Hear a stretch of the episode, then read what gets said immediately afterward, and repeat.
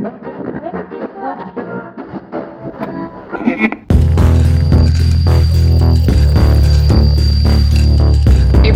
Crime. Der Podcast. Hallo und herzlich willkommen zu Überdosis Crime. Ich bin Saskia. Und ich bin Chenoa und bei uns geht es um nationale und internationale Verbrechen. Guten Morgen. Morgen, Leute. Ja, für euch. Wir wissen nicht, ob es für euch morgen ist.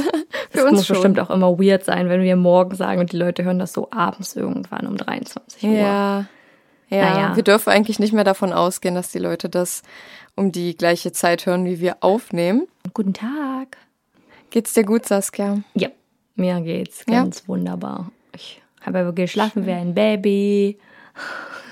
Sehr schön. Ich, ja. träum, ich träume momentan richtig weird und so. Oh, jetzt sind wir schon wieder beim Traumthema. Nee, ich will, ich, also ich will es gar nicht so weit ausführen. Ich, ich habe nur das Gefühl, ich träume nicht ruhig. Also ich habe keine Albträume, aber so, als würde ich, ich habe das Gefühl, ich würde dann die ganze Nacht nicht schlafen. Ich träume von Dingen, wo ich denke, ich habe nicht geschlafen, weil sich das so real anfühlt. Ach, echt? Das ist ja witzig. Wache morgens Also ich- auf und denke, ich war die ganze Zeit unterwegs. Ist ja crazy. Weil, also sobald man ja aufwacht, realisiert man ja, dass es ein Traum war. Eigentlich. Voll. Sehr weird. So, so, ja, weiß ich nicht, so nervenaufreibend in den Träumen, dass ich dann das Gefühl habe, nicht ausgeruht zu sein. Ach so, ja.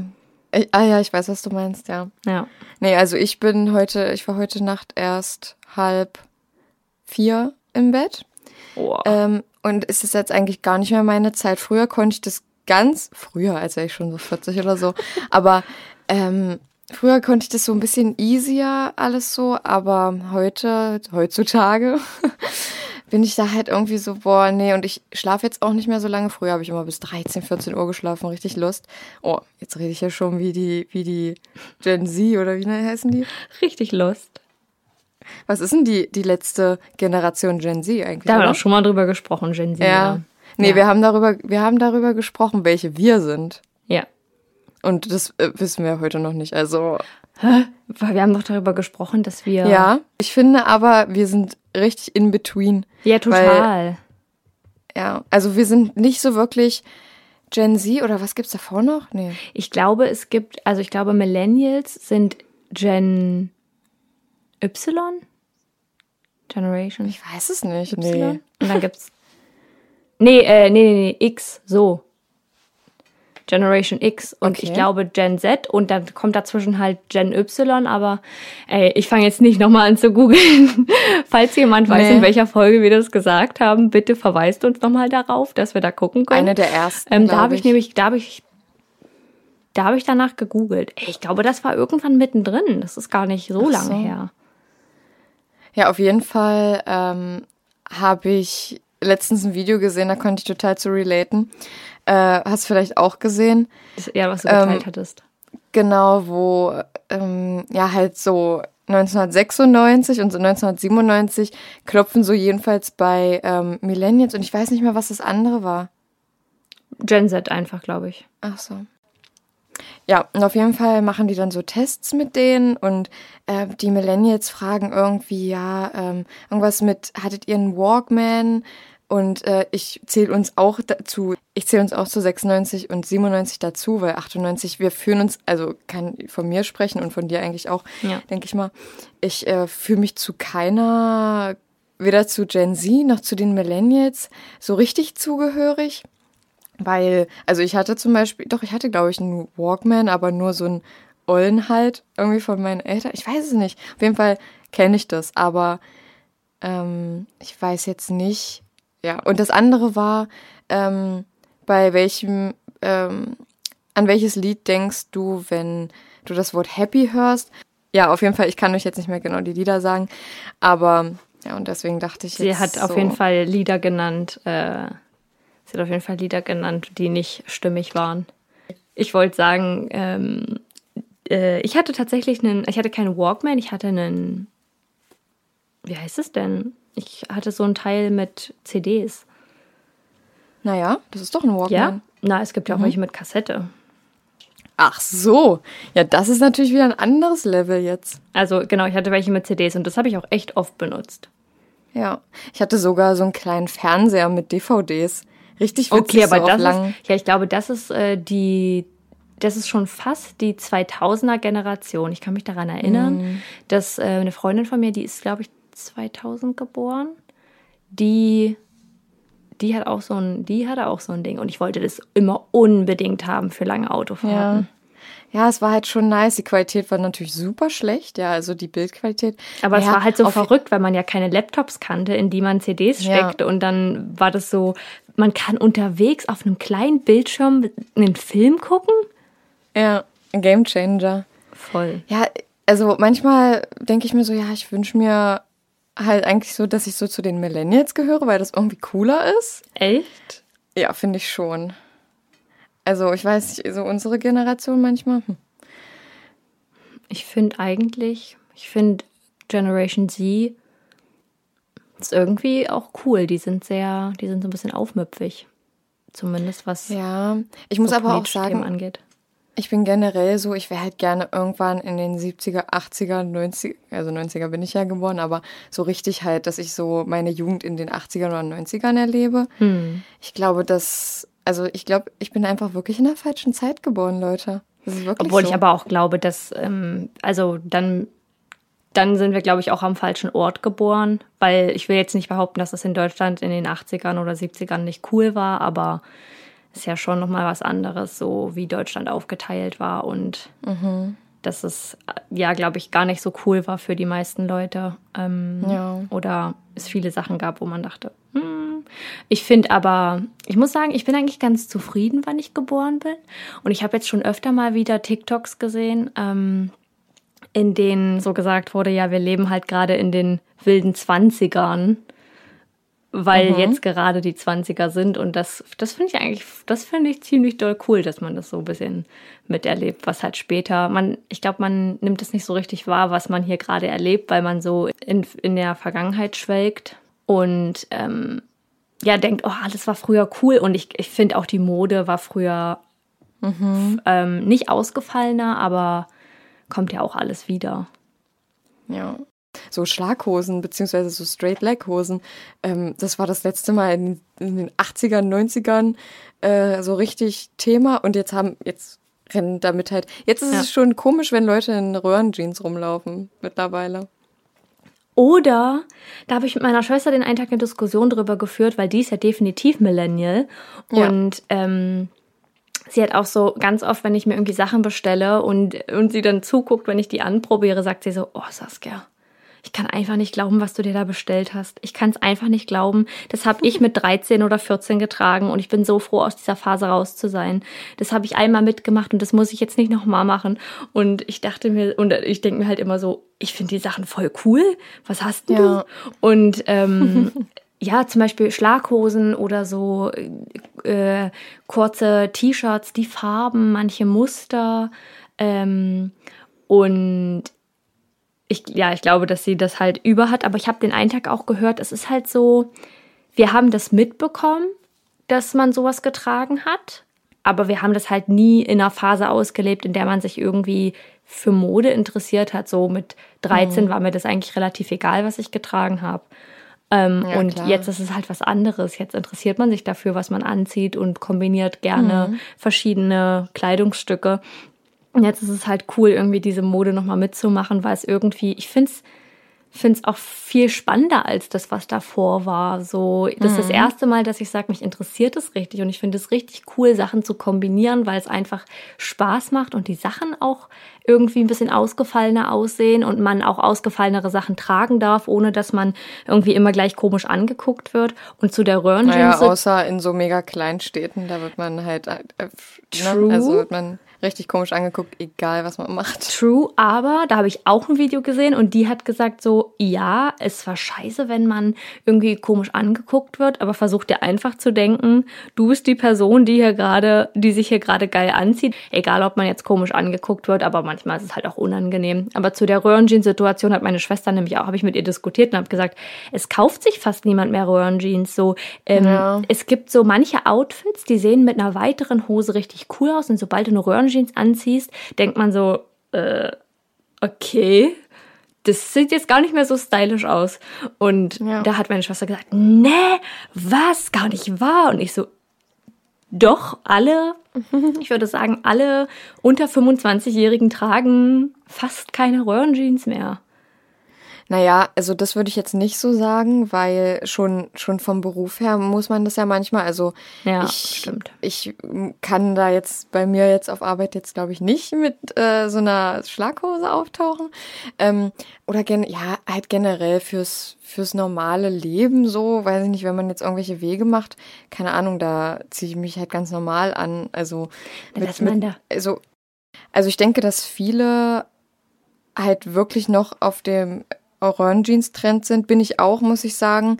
Ähm, ich finde es zwar richtig cool und ich äh, mache das aber dann so immer mal abwechselnd, je nachdem, wie ich mich halt fühle. Kommt dann halt die Orange-Jeans zum Einsatz oder die Straight-Leg-Jeans. Aber ich sag mal so, dieser Modetalk, der war jetzt gerade für alle nicht modeaffinen super uninteressant. Aber es geht ja eher so um die, um den Hintergrund davon. So, um Wollte ich gerade sagen, geht ja weniger um die Mode und dass wir hier über irgendwelche Kleidungsstücke an sich gesprochen haben, sondern eher, dass es spannend ist zu sehen, wie sich das so verändert. Ja. Whatever. Euer Fashion-Podcast. Euer Fashion Podcast. Herzlich willkommen bei Überdosis Stoff. Fashion. Leute, ähm, ich bin hier gerade kurz aus der, aus der Zukunft hier, ungefähr eine Stunde später, ähm, und wollte nur sagen, es gab zwischendurch Probleme mit meinem Mikrofon. Es kann sein, dass die Qualität beim darüber sprechen, ähm, über den Fall am Ende nicht ganz so nice ist. Bitte äh, habt Erbarmen und verzeiht uns diesen Fehler. Ähm, wir haben es eben gerade erst gemerkt, nachdem wir aufgenommen haben. Und ich versuche noch das Beste rauszuholen, aber es kann eben sein, dass äh, ich nicht allzu laut bin oder ja, es irgendwie ein bisschen rauscht. Aber Chenors Mikrofon hat auf jeden Fall gut funktioniert beim Aufnehmen und beim Fall vorlesen und das ist ja eigentlich das Allerwichtigste. Ja, Leute, heute, äh, Leute, heute gibt's kein Verbrechensalphabet, weil, naja, ich sag mal so, Y, ja, ihr kennt's. Wir werden nichts wirklich dazu finden. Wir haben auch danach geguckt, aber es gibt einfach nichts. Wir können noch mal einen Fragesticker reinmachen und ihr schreibt uns das nochmal. Das wäre natürlich auch eine Maßnahme. Ja. Aber ich denke auch nicht, dass da so viele Ideen auf uns zukommen werden.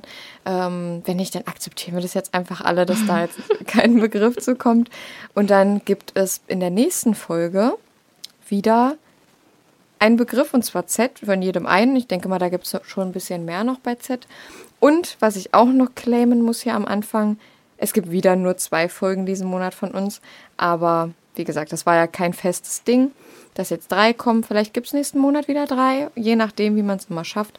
Aber ich denke mal, mit zwei kommen wir auch ganz gut aus. Und ich hoffe, ihr vermisst uns nicht so doll.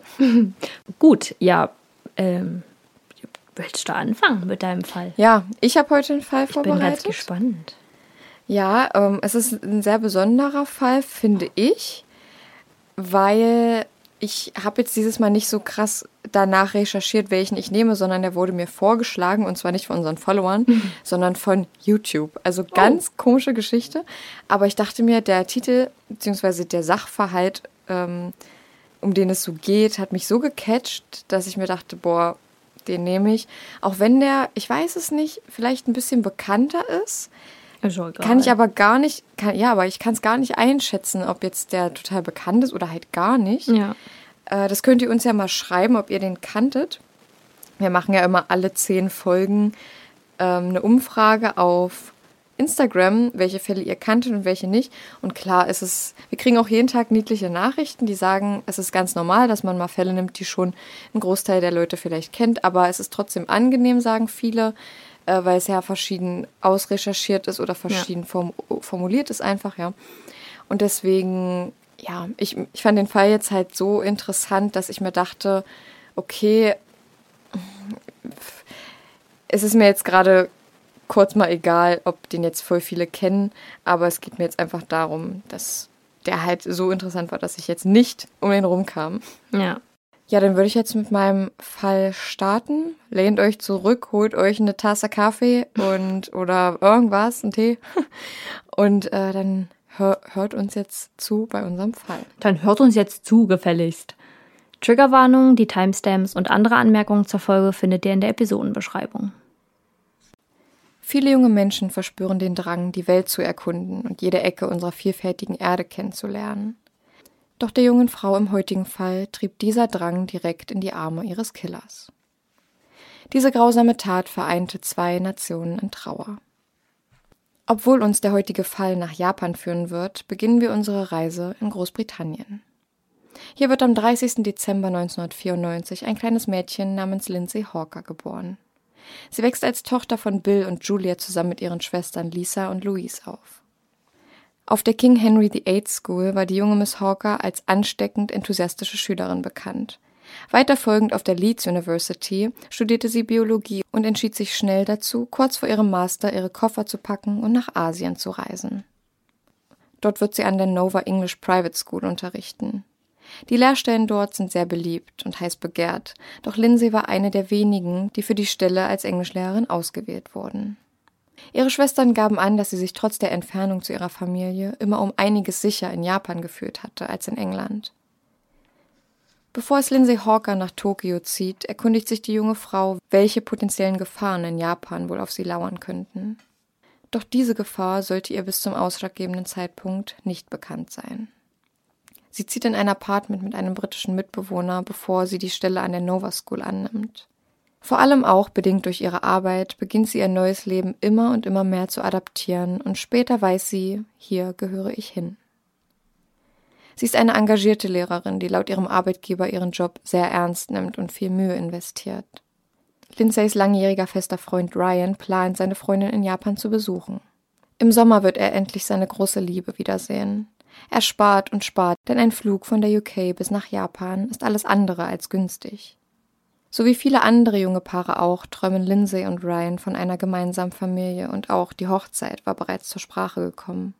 Später sagte ihr Freund Ryan über sie, dass sie das Beste in seinem Leben war und dass er plante, um ihre Hand anzuhalten. Lindsay wächst in einer sehr zusammengeschweißten Familie in Brandon nahe Coventry, was wiederum in der Nähe von Warwickshire ist, auf. Coventry liegt, könnte man sagen, direkt in der Mitte Großbritanniens. In Japan aber lebt sie in Tokio, genauer gesagt in Kiowa, einem Stadtteil der Millionenmetropole. 2019 lebten in der Stadt 126,3 Millionen Menschen. Trotz der unbehaglichen Bevölkerungsdichte fühlt sich Lindsay Hawker mehr als wohl in Tokio. Weil die Miete im Stadtteil Chiba weitaus günstiger ist, lässt sie sich schließlich dort nieder. Dort hat sie zwei Mitbewohner, die ebenfalls an der Nova unterrichten. Eine richtige kleine WG. Nicht unüblich, dass aus den dreien bald Freunde werden.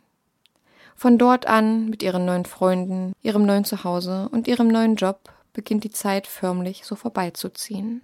Sechs Monate nachdem die junge Frau nach Tokio zieht, widerfährt ihr etwas, naja, sagen wir mal, Seltsames oder eher Gruseliges. Lindsay hatte ihre Arbeit für heute beendet und tritt den Weg zur U-Bahn an. Oh, sie muss noch an ihr Fahrrad denken, fällt ihr ein. Sie hatte es dort angeschlossen. Als sie gerade dabei ist, den kleinen Schlüssel in das Fahrradschloss zu stecken, bemerkt sie, wie sich ihr eine Person von hinten annähert. Lindsay dreht sich um und sieht einen Mann vor ihr stehen. Hi, Sie sind meine Englischlehrerin, oh. entgegnete er ihr.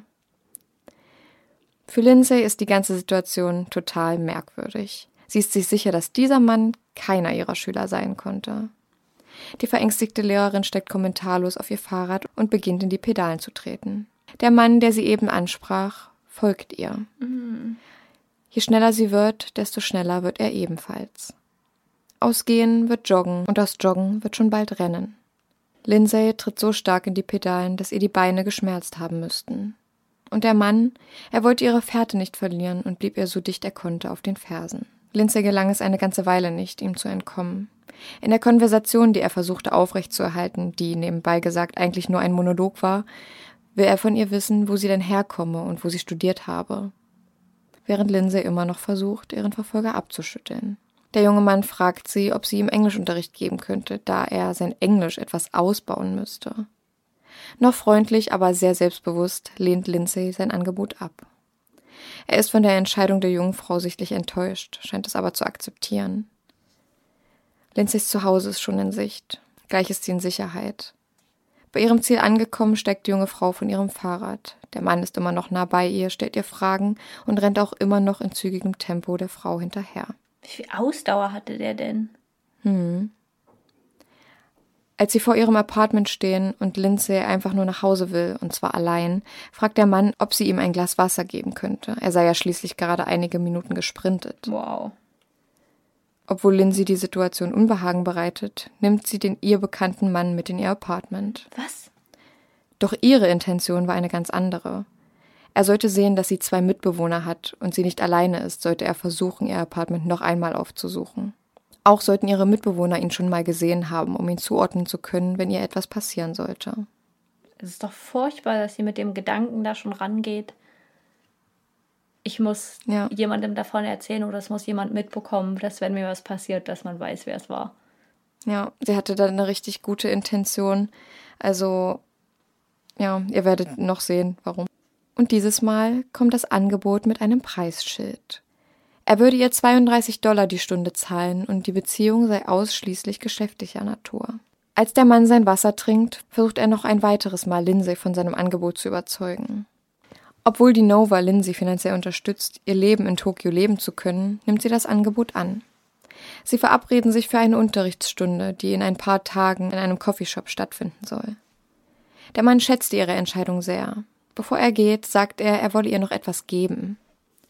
Der Mann nimmt einen kleinen Block und einen Stift aus der Hosentasche und beginnt etwas darauf zu kritzeln. Einen kurzen Augenblick dauert es, bis er ihr das Blatt überreicht. Es ist eine grobe Skizze, die er gerade von Lindsay gemacht hatte. Er schreibt seinen Namen, seine Telefonnummer und seine E-Mail-Adresse darauf. Was Lindsay jedoch nicht weiß, ist, dass der Name ihres Verfolgers bald auf den Titelseiten aller Zeitungen kursieren sollte. Tatsuya Ishihashi. Tatsuya ist derzeit 28 Jahre alt und wohnt im gleichen Stadtteil wie Lindsay Hawker. Geboren ist er aber in Gifu am 5. Februar 1979. Er wächst dort auf, bevor er sich nach einiger Zeit entscheidet, nach Chiba zu ziehen. Tatsuya Ishihashi kommt aus sehr guten Verhältnissen. Sein Vater arbeitet als Arzt in einem Krankenhaus in Chiba und Tatsuyas Mutter ist Zahnärztin. In seinen jungen Jahren entwickelte Tatsuya die Ambition, in die Fußstapfen seines Vaters zu treten und auch ein Medizinstudium zu beginnen. Nachdem er aber seine Prüfungen verhaut, wird er nicht für eine Weiterbildung im medizinischen Bereich empfohlen. Trotzdem macht er im Jahre 2005 in einem anderen Studiengang seinen Abschluss an der Chiba University. Trotz seines abgeschlossenen Studiums scheint, als würde sich Tatsuya nicht wirklich Gedanken darüber machen, einen Job zu finden. Stattdessen lebt er im Monat von 920 Dollar Taschengeld, welches ihm seine Eltern für sein Leben zur Verfügung stellen. Wow. Richtig mhm. ambitioniert, der Kerl. Tatsuya hat keinerlei Vorstrafen, wurde aber einige Male des Diebstahls mit Körperverletzung verdächtigt. Als er einmal nach einem Diebstahl eine Frau auf der Straße misshandelt und die Polizei ihn verhaftet, kauft sein Vater ihn mit dem Preis von 10.000 Dollar aus allen Schwierigkeiten heraus. Das war öfter so gewesen. Es scheint, als würde sich Tatsuya darauf verlassen, mit allem durchzukommen, wenn sein Vater nur etwas Geld in die Hand nehmen würde. Viele seiner Bekannten beschreiben Tatsuya als Einzelgänger, der total besessen vom Sport ist, davon fit zu sein. Mehrmals in der Woche besucht Tatsuya sein Fitnessstudio und fährt sogar meist 25 Kilometer am Tag Fahrrad. Was vermuten lässt, dass er vor Lindsays Apartment nur so tat, als wäre er so erschöpft, dass er ein Wasser bräuchte. Auch fragt man sich an dieser Stelle, wie nötig wöchentliche Englischstunden A32 Dollar sind, wenn man nur 920 Dollar Taschengeld erhält. Aber es scheint ihm aus irgendeinem Grund so wichtig gewesen zu sein, dass es ihm die fast 150 Dollar im Monat wert sind.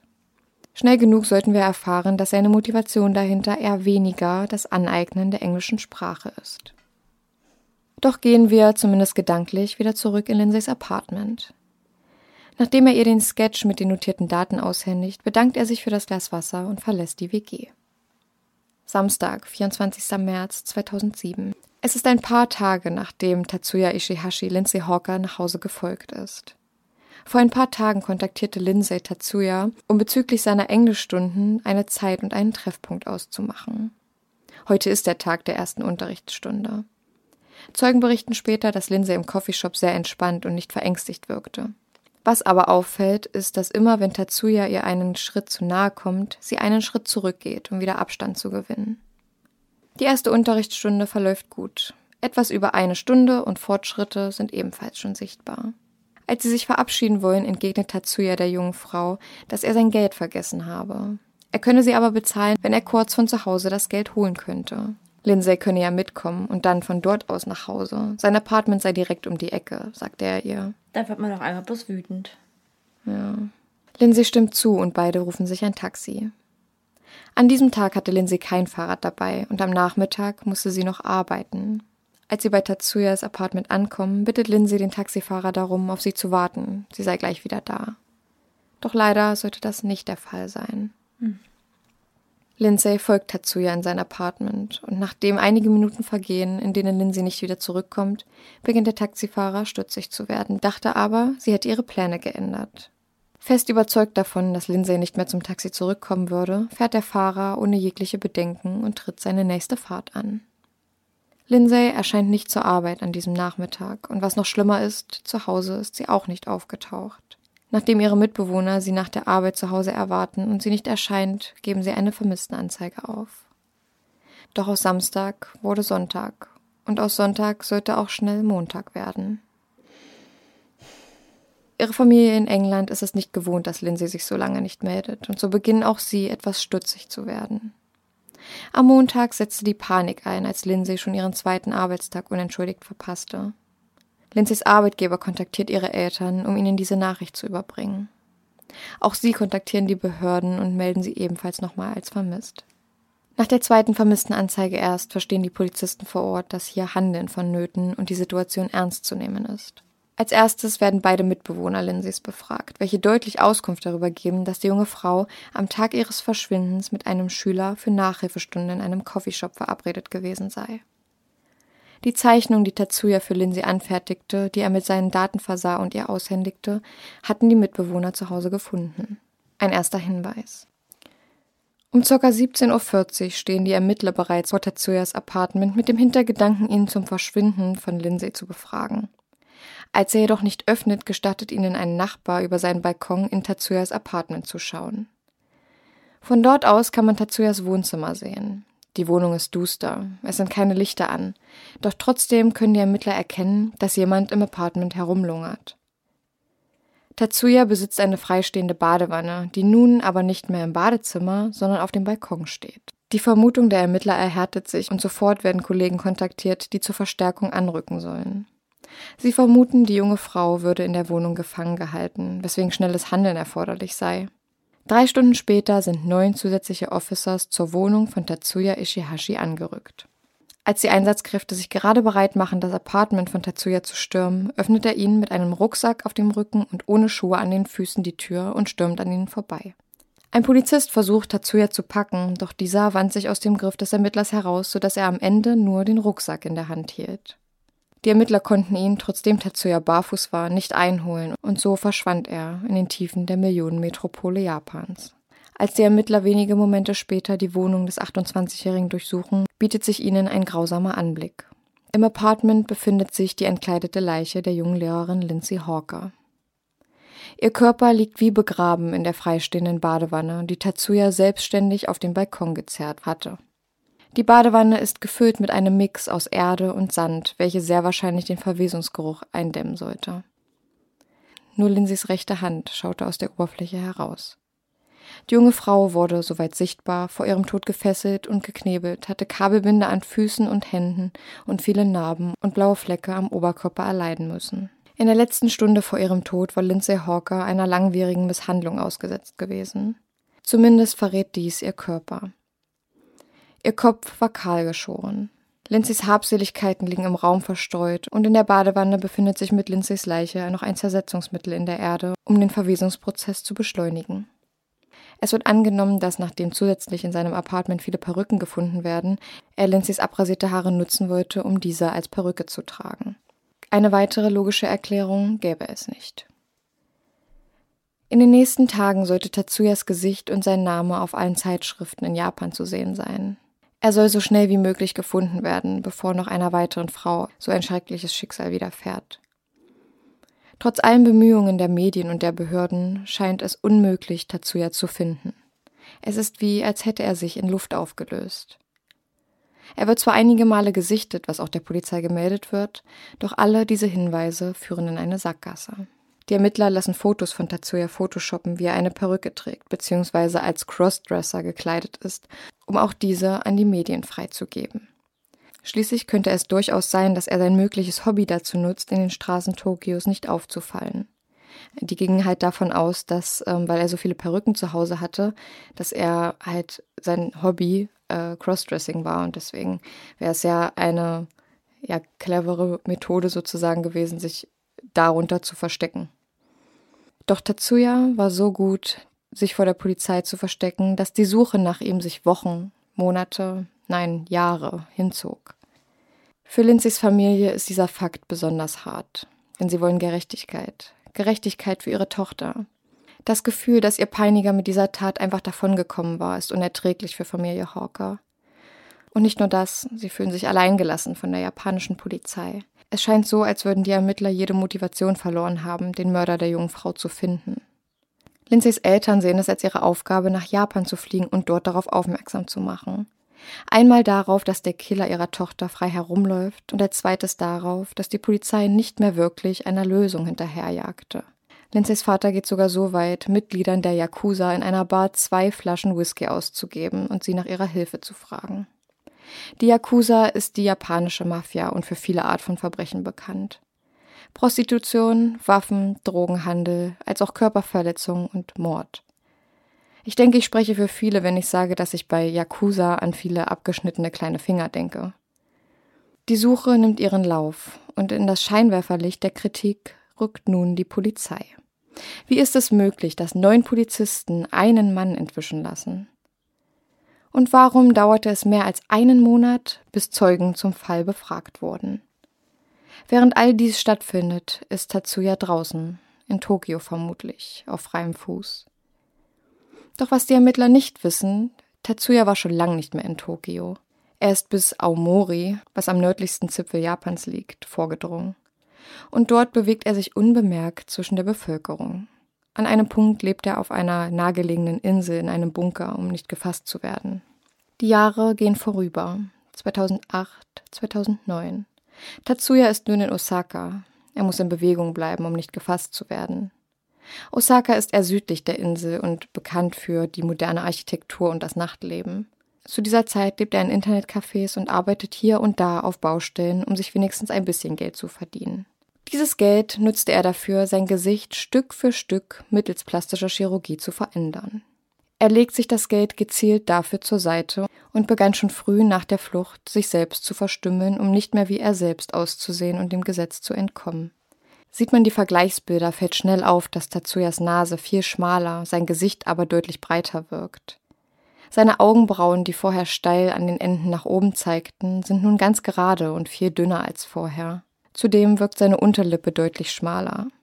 Die Stirn zeigt eine ausgeprägte Wulst, als noch auf älteren Bildern erkennbar ist, und insgesamt wirkt sein Gesicht weniger markant.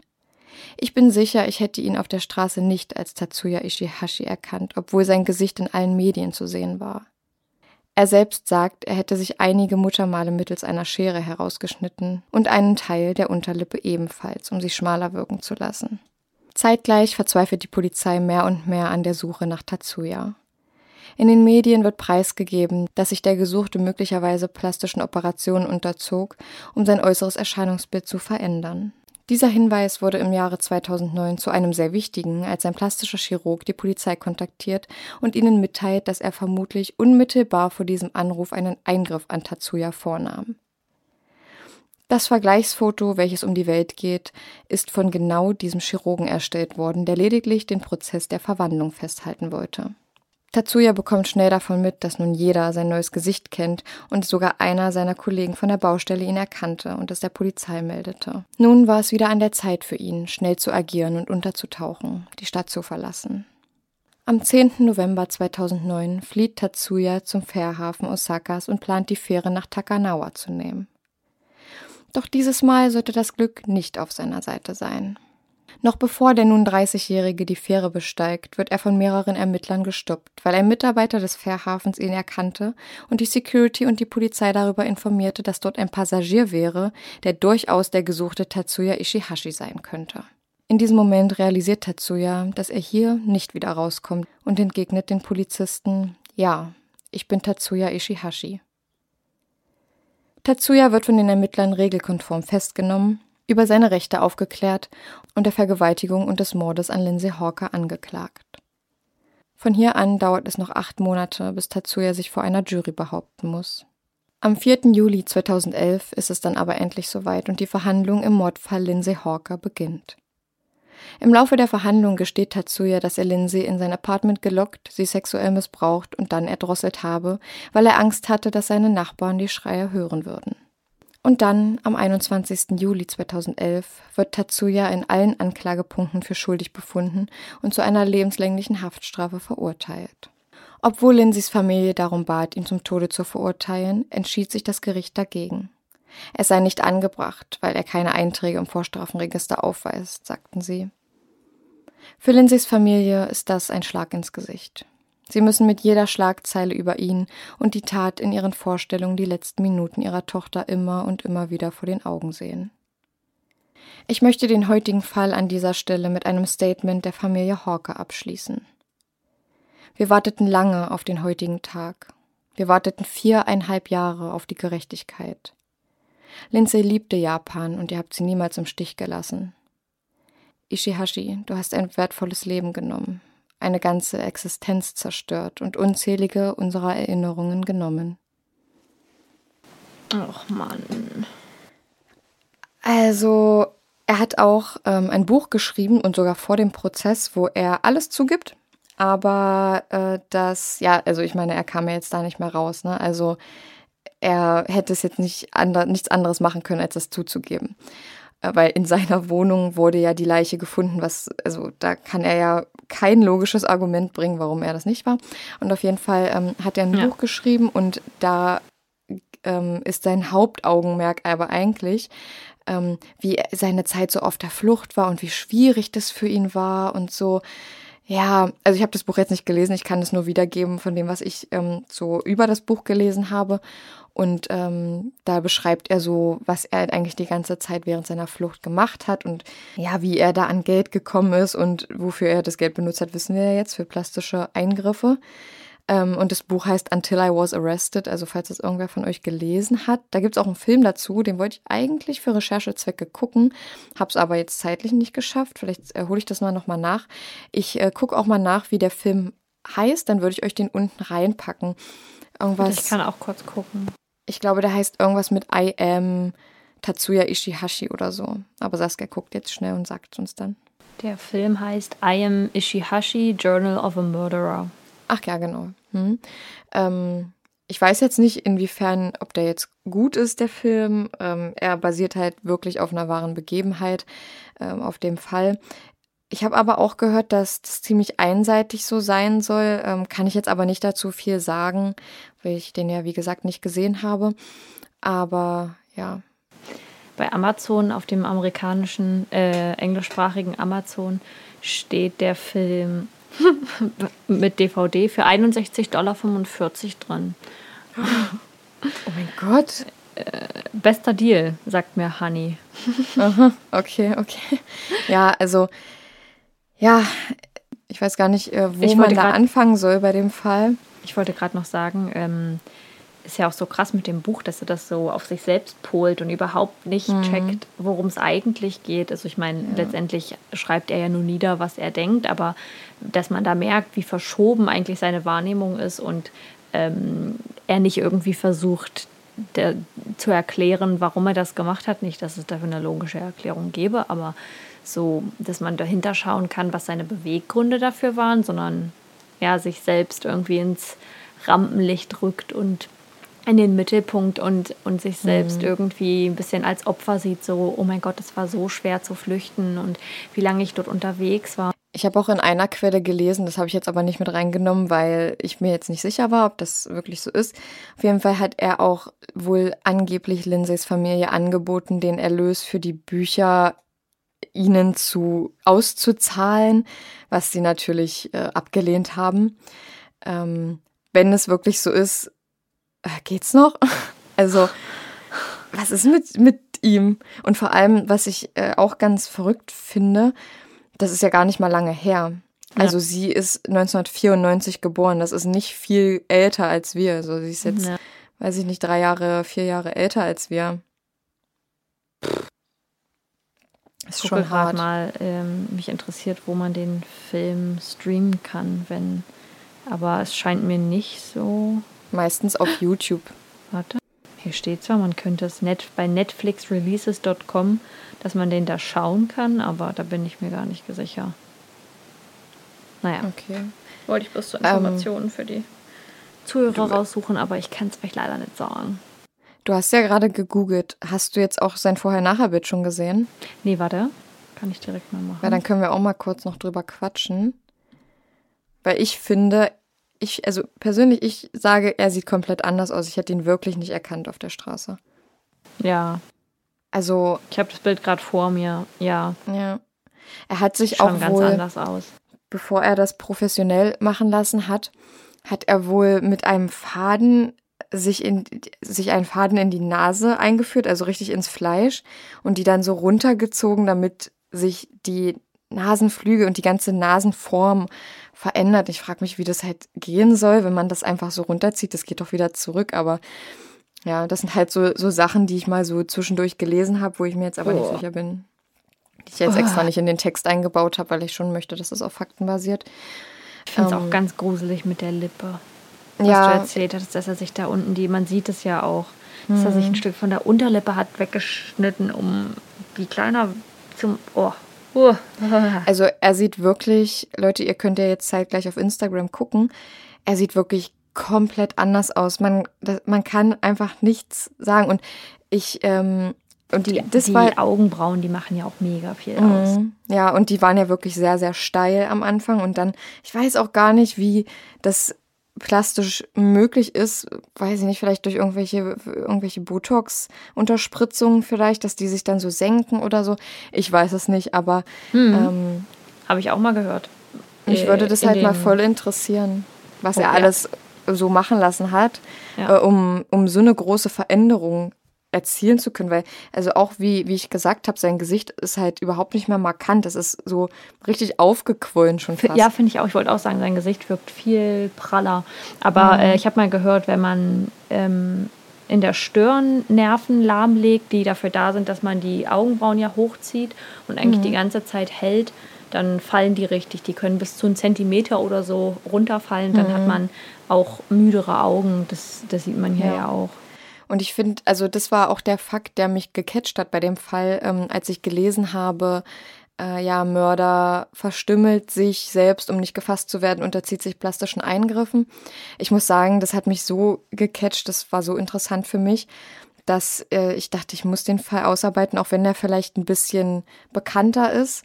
Ähm, was eigentlich meistens so Fälle aus Japan oder den asiatischen Ländern eigentlich eher nicht sind. Also ich kenne wenige Fälle aus dem asiatischen Raum. Ja, ich kannte den jetzt auch nicht. Aber ich muss auch sagen, ähm, erwähne ich ja immer wieder, dass ich gar nicht so krass in dem True Crime Thema drinstecke, was einzelne Fälle vor allem aus dem Ausland äh, angeht. Und da oft noch nichts von gehört habe. Ja. Aber krass, ich habe auch gerade ein Bild gesehen, was sie rekonstruiert haben für die Ermittlungen, um eben ähm, nach ihm zu suchen. Mhm ähm, mit Perücke bzw. anderen Haaren. Das ist auch irgendwie ein bisschen gruselig, die Vorstellung, dass er dann da sich verkleidet, ähm, um nicht gefasst zu werden und dann da durch die Städte rennt und hm. boah. Ich denke mir auch so teilweise, also es gibt eigentlich zwei Richtungen, in die man gehen kann, wenn man über so eine Millionenmetropole und gesucht zu werden spricht. Einmal sind da Milliarden, Milliarden jetzt nicht, aber Millionen Leute, die dich sehen könnten und sagen könnten, ich habe ihn gesehen, er war da und da. Hm. Und dann gibt's aber noch, dass das in so Millionenmetropolen werden die Leute ja alle anonymer. Und man guckt den Leuten nicht mehr richtig ins Gesicht. Also ich sag mal so, bei uns jetzt hier in so einer Kleinstadt, das ist was ganz anderes, da weiß jeder alles von jedem gefühlt. Ähm, aber in so einer Millionenmetropole hm entweder ist es, war das ein Vorteil von ihm, war, also es war ja irgendwo ein Vorteil von ihm, ähm, weil er, ein Vorteil für ihn, meine ich, weil er ja so lange unentdeckt geblieben ist, also zwei Jahre, also wie gesagt, ich weiß jetzt nicht genau, wie viel, aber weil die Familie ja sagte viereinhalb Jahre, aber ähm, 2007 war das ja, äh, ja, also bis das Urteil gesprochen wurde, waren es dann halb viereinhalb Jahre und auf der Flucht war er um die zwei Jahre, glaube ich. Also 2007 hat er die Tat mhm. begangen und 2009 wurde er gefasst. Mm, und ich finde es einfach so verrückt, wie ein Mensch sich so, ja, sich, sich so daraus winden kann, gefasst zu werden und äh, ja, und sich auch da auf einer einsamen Insel versteckt. Das klingt wie in einem Film. Ja, sich auf voll. einer einsamen Insel in einem Bunker versteckt, damit er nicht gefasst wird. Und da, also er hat ja ein komplett neues Leben angefangen. Ja. Ähm, hattest du irgendwie äh, vorgelesen, ähm, ob man weiß, warum er das gemacht hat, beziehungsweise ob das irgendwie psychische Hintergrund, ob er psychische Krank ein Krankheitsbild da hat oder Hintergründe? Nee, dazu ähm, habe ich jetzt speziell nichts gefunden in, den, in meinen Quellen, die ich jetzt hatte. Aber es muss ja irgendwo eine Störung da gewesen sein. Und ähm, er war ja dann vorher schon, naja, straffällig. Er hat zwar nichts im Vorstrafenregister, aber er hat ja schon einige Sachen gemacht, auch die Misshandlung von der einen Frau. Und da denke ich mir halt, dass da schon irgendwelche, ja, Sachen gewesen sein müssen, die jetzt nicht ganz normal liefen bei ihm. Er muss ja, weil sonst begeht man so eine Tat nicht. Hm. Ähm, aber ja, ich denke, ich denke, er fand sie, ehrlich gesagt, wenn ich jetzt einfach nur mal von meiner Interpretation dazu spreche, ich glaube, er fand sie einfach sehr attraktiv, weil es war sie auch, muss man sagen. Hm, ich habe auch und, ein Bild von ihr gesehen. Mm, und ähm, vielleicht hat ihn das auch gereizt, dass es halt so eine junge Europäerin ist, die jetzt halt hier ist und vielleicht ja ich weiß noch nicht, ob er da direkt mit der Intention rangegangen ist, sie zu ermorden. Wollte ich gerade sagen, vielleicht wollte sie sich einfach bloß wehren, weil er mhm. was von ihr wollte oder so, aber. Ja, naja, sie, ja, er hat sie ja noch vorher vergewaltigt dann.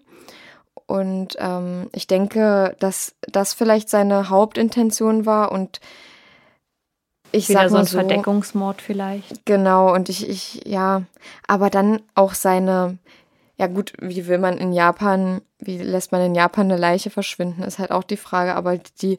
Äh, Vor allem in so einer Großstadt. So in ja. Japan an sich ja kein Ding, aber in der Großstadt. Ja, genau, ja, in Tokio meine ich.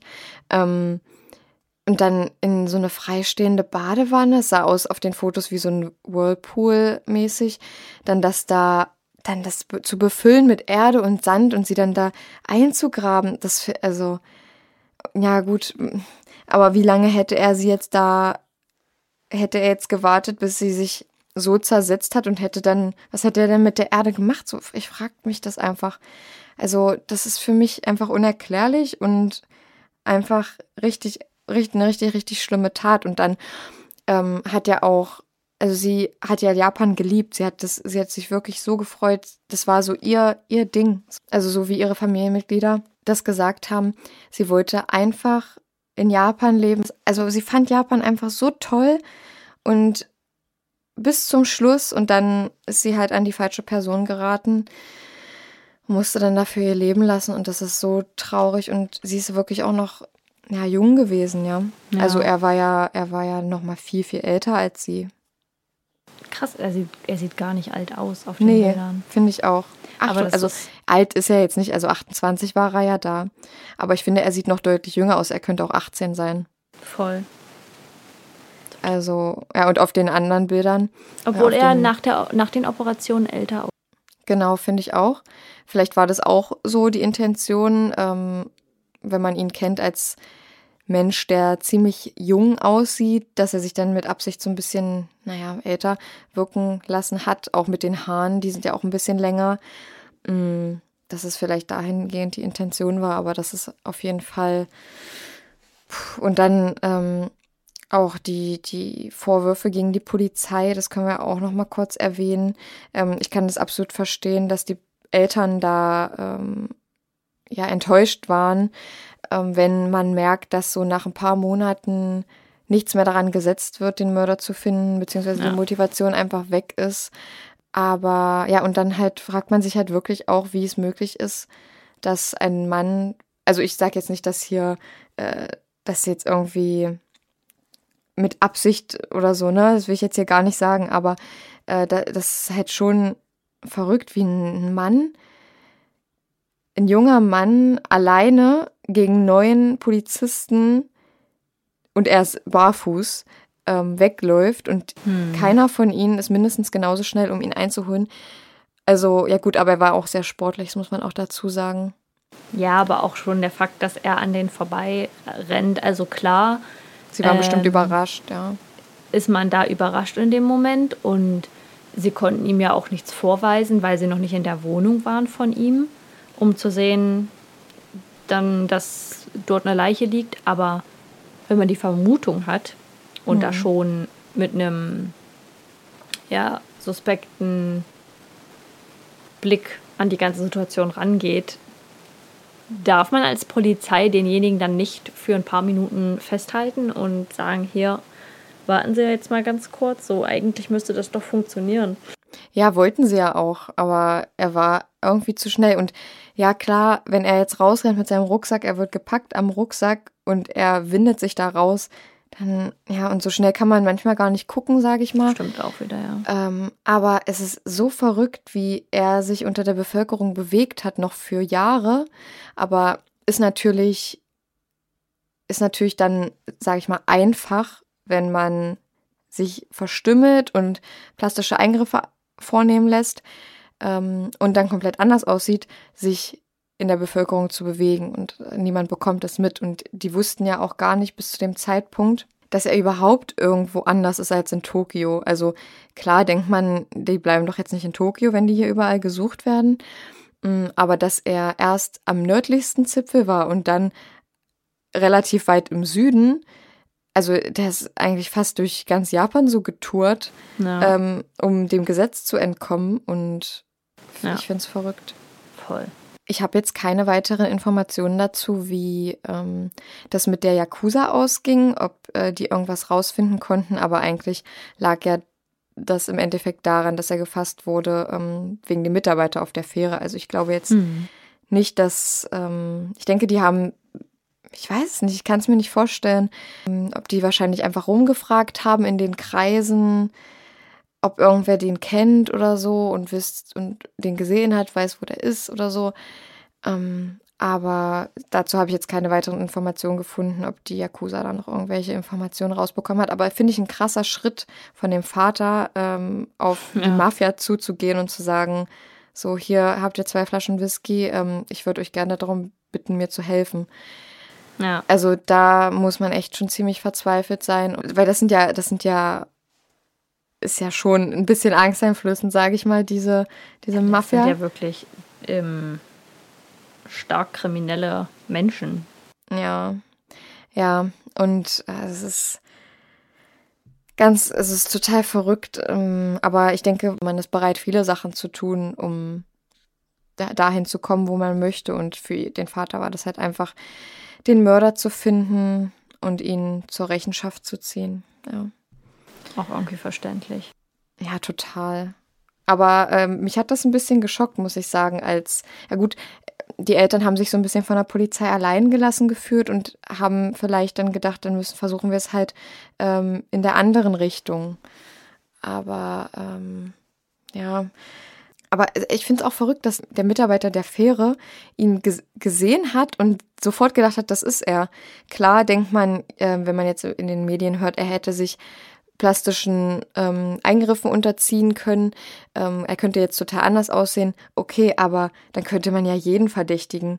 Wenn ich mir denke, also ich finde, er sieht komplett anders aus, dann könnte ich ja auch sagen, okay, der dritte in der Schlange könnte das auch sein. Obwohl ich sagen muss, man sieht schon, man sieht, man sieht, dass es die gleiche Person ist. Aber wenn man jetzt darüber nachdenkt, ja, ich finde schon. Die Augen, die sehen doch trotzdem Die Augen sind komplett gleich aus. noch. Die Augen sind ja auch noch komplett gleich. Aber ich finde so alles drumrum. Also, also ich finde die Augen, die sind halt so ein bisschen abgefallen. Die standen vorher mhm. ein bisschen spitzer. Ähm, könnte mir aber vorstellen, dass das eben beides durch, die, durch Botox in der Stirn gelöst wurde, mhm. wenn er dem da sagt, so er möchte das und das haben. Ähm, aber ich finde, wenn man sie nebeneinander sieht, dann und weiß, dass derjenige mhm. unterm, schon mal sich unter das Messer gelegt hat oder sich hat Sachen ins Gesicht spritzen lassen, dann kann man es ausmachen. Aber wenn ich das erste Bild bekommen würde und die zweite Person in der Schlange stehen sehe, würde ich nicht sagen, das ist er. Hm. Ja, und also der Schönheitschirurg, beziehungsweise der plastische Chirurg, der ihn ja behandelt hat, der hat die Vorher-Nachher-Bilder ja an die Öffentlichkeit rausgegeben. Das heißt, der Mitarbeiter der Fähre ähm, wusste ungefähr, wie er aussieht. Aber ja. ich sag mal so, ich, wenn, auch wenn ich jetzt ähm, Bilder sehen würde von Verdächtigen, ich würde die auf der Straße nicht wiedererkennen, weil das ein ja. ganz anderes Szenario einfach ist. Und ja. da finde ich es wirklich richtig, richtig krass und lobenswert, dass er so genau auf ihn geachtet hat, dass weil anders wäre er wahrscheinlich, weiß man nicht, immer noch unterwegs irgendwo und wäre schon in ein anderes Land geflüchtet oder ja. ich würde es mir gar nicht ausmalen. Ich finde es auch anderen Frauen in der Zeit hätte passieren können. Ich finde es so schwierig, da habe ich den Alltag auch drüber nachgedacht, wenn man von einem Fall mitbekommt und da kommt zum Beispiel ein Kind weg einen vermissten Fall mit einem, mit einem Kind. Und dann mhm. denkt man sich so, würde ich dieses Kind jetzt auf der Straße wiedererkennen? Wenn ich da jetzt ein blondes mhm. Mädchen sehe, würde ich die wiedererkennen und könnte ich sagen, dass die das ist? So, wenn halt eine komische Situation passiert, in der irgendwie ein älterer Mann ähm, oder halt ein, ein, Mann oder auch eine Frau mhm. mit, einem, mit diesem Kind dann komisch umgeht und man merkt, okay, da stimmt irgendwas nicht, dann vielleicht ja. Aber wenn sie allein unterwegs wäre zum Beispiel, würde ich das wahrscheinlich nicht. Und dann habe ich darüber nachgedacht, wie das eben wäre, wenn das direkt in der eigenen Stadt passiert. Sagen wir mal, in Dresden mhm. würde eine Frau ermordet werden und man weiß, der Mörder ist noch nicht gefunden. Mhm. Dann würde man wahrscheinlich aktiver darauf achten, aber sonst vergisst man sowas ja auch. Du siehst ja. das in dem Moment und denkst dir, ich versuche mein Auge offen zu halten und so, wenn ich das Mädchen sehen würde, dann würde ich auf jeden Fall auch äh, die Polizei verständigen. Mhm. Aber man vergisst es ja. Du siehst es ja, und dann ist das im nächsten Moment total raus. Und da frage ich mich, ob mhm. das vielleicht was anderes ist, wenn das in der eigenen Stadt passiert und man selbst so ein mhm. bisschen Angst hat. Aber trotzdem glaube ich, dass man da nicht so präsent ist mit dem Kopf. Nee, finde ich auch. Es äh, gibt auch Aufnahmen, Videoaufnahmen aus dem Coffeeshop, wo mhm. man beide zusammen sieht und man sieht auch wirklich richtig, wie sie zurückgeht, wenn er ihr einen Schritt zu nahe kommt. Also mhm. sie war schon total auf Abstand eigentlich mit ihm, wollte ihm auch nur Englisch beibringen. Ähm, und ja, sie hat bis zum Schluss halt nicht gemerkt, dass es alles so wie eine Falle war, weil er wollte nie wirklich richtig Englisch lernen. Und ich finde auch diesen Widerspruch, dass er sie anspricht und sagt, Sie sind meine Englischlehrerin und dann fragt er sie nach Englischstunden. Da denke ich mir so, ja, äh, das ist halt schon, es ist halt ein Widerspruch in sich, weil entweder er ist ihr Schüler und hat Englischstunden schon bei ihr oder er möchte jetzt welche gerne haben. So, hm. das ist halt so eine Sache, die ich nicht ganz verstehe. Das fand ich war schon so vorausschauend beziehungsweise ein bisschen übergriffig, so dieses, mhm. sie sind meine Englischlehrerin, obwohl ich bei ihnen noch keine Englischstunden habe, aber sie werden mir bald welche geben. Ich werde Ach so, meinst loslassen. du so, so war das gemeint? Ja, könnte schon sein. So, sie sind meine mhm. Englischlehrerin und ja, halt übergriffig und ähm, ich werde so lange, äh, ich werde sie so lange nerven und so lange dabei bleiben, bis, bis ja. sie mir Englischstunden geben. Ich frage mich auch, woher er wusste, dass sie Englischlehrerin ist. So weißt sie du, weil auch schon sie, gestalkt. Ja, sie war sich ja sehr, sehr sicher, dass er nicht ihr Schüler ist. Ja. Ja. Also. Ja, zumal er ja auch zu alt war, um ihr Schüler zu sein. Ja. Der Fall der hat noch ganz viele andere Details, ähm, die hätte ich jetzt aber nicht alle einbauen können. Äh, ich habe jetzt nur die wichtigsten genommen, sonst werden wir morgen hier noch sitzen. Klar finde ich das, ich finde es auch immer schön, wenn die Fälle ein bisschen länger sind. Aber äh, ich glaube, das hätte ich hier alle Informationen, die es dazu gibt, reingepackt, hätte das absolut den Rahmen gesprengt. Und ich denke, hier, hier ist alles Wichtige drin, um die, ja, die Situation zu verdeutlichen. Ja, Leute, das war mein Fall für heute. Das erste Mal, dass wir uns in Japan befunden haben, beziehungsweise in einem asiatischen Land. Wir hatten ja, glaube ich, noch nichts aus Asien. Nee. Ähm, Doch, wir hatten die vietnamesische Familie in, in den Niederlanden. Ach ja, genau, ja, genau, die hatten wir. Und äh, ja, aber das war ja nicht, war ja nicht so richtig aus dem asiatischen Raum. Da waren ja nur die, ja, sag ich mal, die, die Täter und die Opfer asiatischer Herkunft. Ja. Ähm, aber ja, ich muss sagen, ich fand den Fall beim so sehr, sehr interessant äh, beim Recherchieren und ähm, auch wirklich ja, richtig herzzerbrechend. Mal wieder. Wie soll es anders sein bei uns? Ja. Ich hoffe, euch hat unser Fall heute gefallen. Ähm, könnt ihr uns ja gerne mal Feedback geben. Kommen wir zu unseren Favorites. Ja, genau.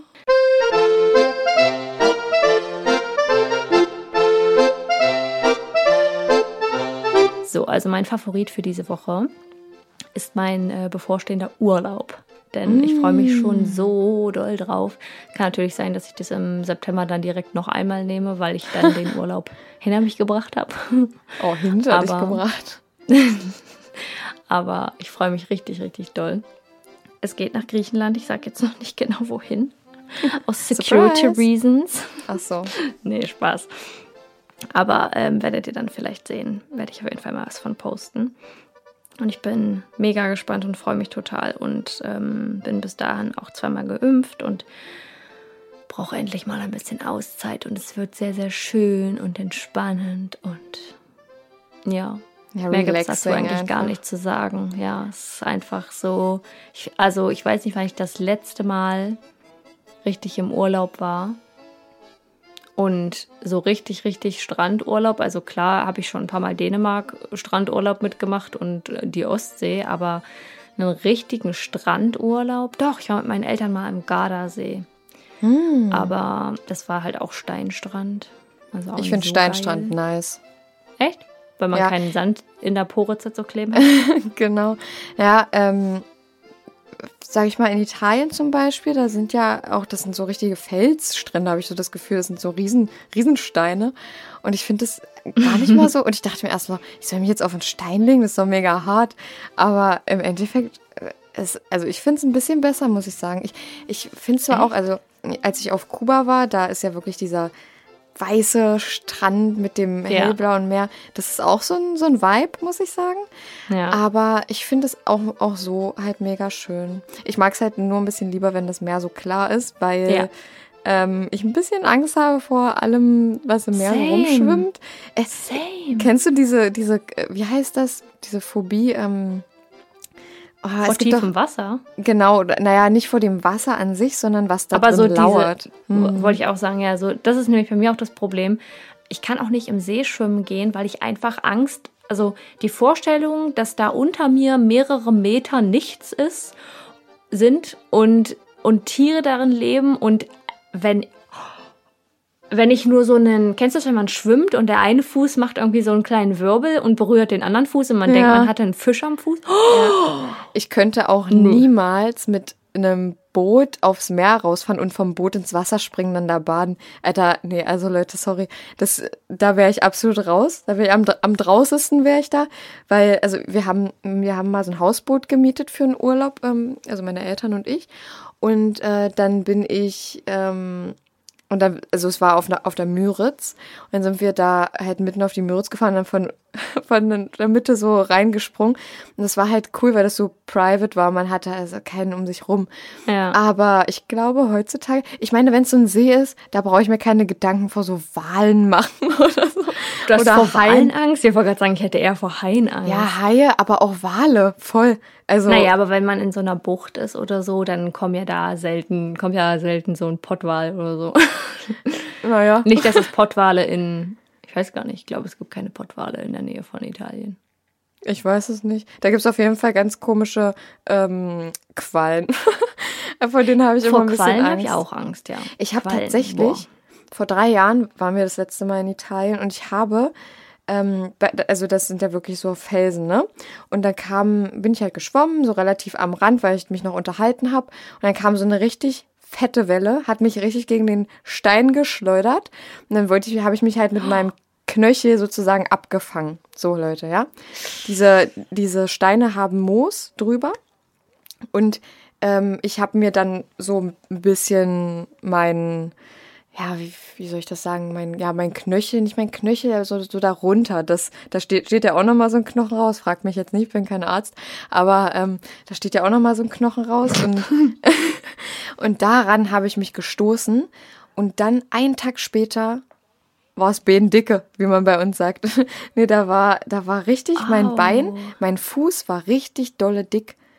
Und ähm, das war, also es war richtig schlimm. Und ich konnte auch gar nicht laufen und wir waren dann abends noch in einem Club, Leute. Ja, da konnte ich nicht tanzen und das ist für mich ganz schlimm, weil ich tanze nämlich ganz, ganz gerne. ähm, und dann wollten wir da zu einem Arzt, weil in Italien gibt's, also da, wo wir waren, gab es auch einen deutschen Arzt, eine Ärztin. Und äh, da wollte ich gerne hin. Die hatte aber zu, weil die im Urlaub war. Und dann äh, sind wir in der Apotheke, habe ich da dann was dagegen bekommen. Und da muss ich sagen, das war nicht mal ein Einfluss vom Tier, aber trotzdem, ich glaube, dass das durch das Moos irgendwie Bakterien in meine Haut durch die Wunde reingekommen sind. Und das sind dann halt auch schon so Gefahren, an die denkt man gar nicht. Und nee. ich, ich hatte wirklich zu kämpfen, bis wir, zu, also ich habe ich hab nur Flipflops getragen, den ganzen Urlaub lang, weil ich keine festen Schuhe tragen konnte, weil mein, oh. ich hab, ich bin in keine Schuhe reingekommen. Mein Fuß war so dick. Oh Gott. Ja, mhm. also vor, genau, vor Quallen habe ich auch Angst und so. Man darf, also man darf das echt nicht unterschätzen. Ich finde auch immer so Leute, die in irgendwelche Buchten hüpfen oder so, so Löcher, die in irgendwelchen Felsen drin sind, mit so kleinen Höhlen, wo man oh reinspringen kann oh und mit Gott. einer Leiter wieder raus. Ich denke mir so, ey, was macht ihr, wenn ihr mal so ein, so ein Loch hüpft, wo keine Leiter ist? Ja. So, ja, das war mein Favorit. Ich freue mich auf jeden Fall. Ja. So, und mein Favorit ist jetzt heute ein technisches Gerät. Ich weiß nicht, ich hatte, glaube ich, schon mal irgendwie, irgendwie sowas in der Art. Und zwar ist es jetzt nichts Neues. Ich habe das schon eine Weile, aber ich habe es jetzt erst zu schätzen gelernt, zu schätzen gewusst. Mhm. Und zwar ähm, habe ich einen Steamer. Oh. Und ich, oh, Saskia, ich sag's dir, ich liebe es. Äh, das Ding ist, ich ähm, bügle nicht meine Wäsche. Ja, könnt ihr jetzt sagen, fragen, was hast wollt. du vorher gebügelt? Nein, ich bügle nicht, habe nie gebügelt. Wenn ich meine Oma angucke, die bügelt Unterhosen und Bettwäsche auch. Und ich wollte früher so, auch mal meine Schlüpfer gebügelt haben. so, und ähm, ich, äh, wenn ich jetzt, also ich steame quasi nur, wenn ich weiß, ja, okay, morgen ziehe ich ein Hemd an oder ein, äh, ja, eine Bluse oder so. Und dann, und dann mache ich abends halt, hänge ich das auf einen auf einen Bügel, Bügel. und steame das. Und dann habe ich morgen so alles gerade, alles glatt. Und ich mache das aber jetzt nicht mit einem ganzen Wischekorb. Erstens, weil ich das sowieso nicht mache. Ähm, also noch nie bügeln oder so mache ich einfach nicht. Ähm, weil ich jetzt auch nicht so viele Stoffe habe, die so knitterig werden. Und manchmal, ja, ja manchmal halt einfach, wenn es so einzelne Teile sind. Ich mache damit jetzt nicht den ganzen die ganze Wäscheleine. Genau. Ähm, und äh, da finde ich das halt richtig dolle praktisch, wenn ich das abends mache. Morgens ist mein Hemd, meine Bluse glatt und äh, das dauert echt nicht lange. Und ich kann ja. euch den mal posten, ich kann den auch wirklich empfehlen. Ähm, der ist von Grundig, den habe ich bei, also Werbung, ich weiß, wir wissen auch immer noch nicht, wie die rechtliche Lage hier ist mit Werbung. ähm, aber ich habe damals ähm, den bei Zalando Lounge gekauft, da war der im Angebot. Ja, das war mm. auch mein mm. Favorit für heute. Und Leute, äh, wundert euch nicht, Leben dass wir am so, Limit. Dass wir hier so durchrushen. Ich habe noch drei Prozent Akku und ich habe hier, das ist alles nicht gespeichert, da wollte ich nur sagen. Deswegen müssen wir uns jetzt bald. So, deswegen sagen wir auch jetzt direkt Tschüss. Lass uns wieder einen Tipp abgeben. Ach so, tatsächlich, ja. Aber wir müssen noch kurz drüber reden, dass ähm, mein Tipp ein kleines bisschen realistischer war als ja, deiner. aber aber ich habe gehört, es ist nicht so schlimm. Weil es hätte alles, alles passieren können bei dem Spiel, was wir letzte, letzte Folge hier, Deutschland gegen Frankreich, das allererste Spiel. Ja. Und jetzt ähm, gehen wir wieder aus der Folge. Saskia kann ja noch Warte, vor, hm? genau, so, ne, alles hier ein bisschen durcheinander heute. Ich wollte sagen, äh, herzlichen Dank fürs Zuhören. Wenn ja. ihr uns folgen wollt, könnt ihr das gerne bei überdosis.crime.podcast mit UE auf Instagram tun. Da posten wir jede Woche drei Bilder zu jedem Fall. Der erste sind zwei Illustrationen oder mehrere Illustrationen, die auf den Fall hinweisen. Da könnt ihr gerne mitraten. Das ähm, zweite Bild sind dann, oder das zweite und dritte Bild sind dann Fotos zum Fall mit Informationen. So, wir wünschen euch einen okay. wunderschönen Tag. Passt ja. auf euch auf. Und ladet immer alle schön eure Mediengeräte, weil sonst geht es euch so wie uns gerade. So, nächstes Mal ist es wieder wer anders. Wer spielt Deutschland gegen England? Ach du Scheiße. Ja, ist ganz schwierige Geschichte. Wir machen England wieder zuerst, ne? England wieder zuerst. Okay. Gut, ich sag, okay, 3, 2, 1, 3, 1 zu 3. ich weiß nicht, Deutschland ist so unberechenbar manchmal. Sind die gut und manchmal sind die richtig kacke. Aber England ist doch schon echt, echt Weiß ich nicht. Gut. Äh, sind sie? Ja, also es, jeder hat bisher gesagt, dass es richtig, dass es eine knappe Hausnummer wird. Aber echt, ja? Oh, fuck. Portugal dachte man auch, die sind gut. Naja. Okay, Leute, wir wünschen euch was. Tschüssikowski. Ciao.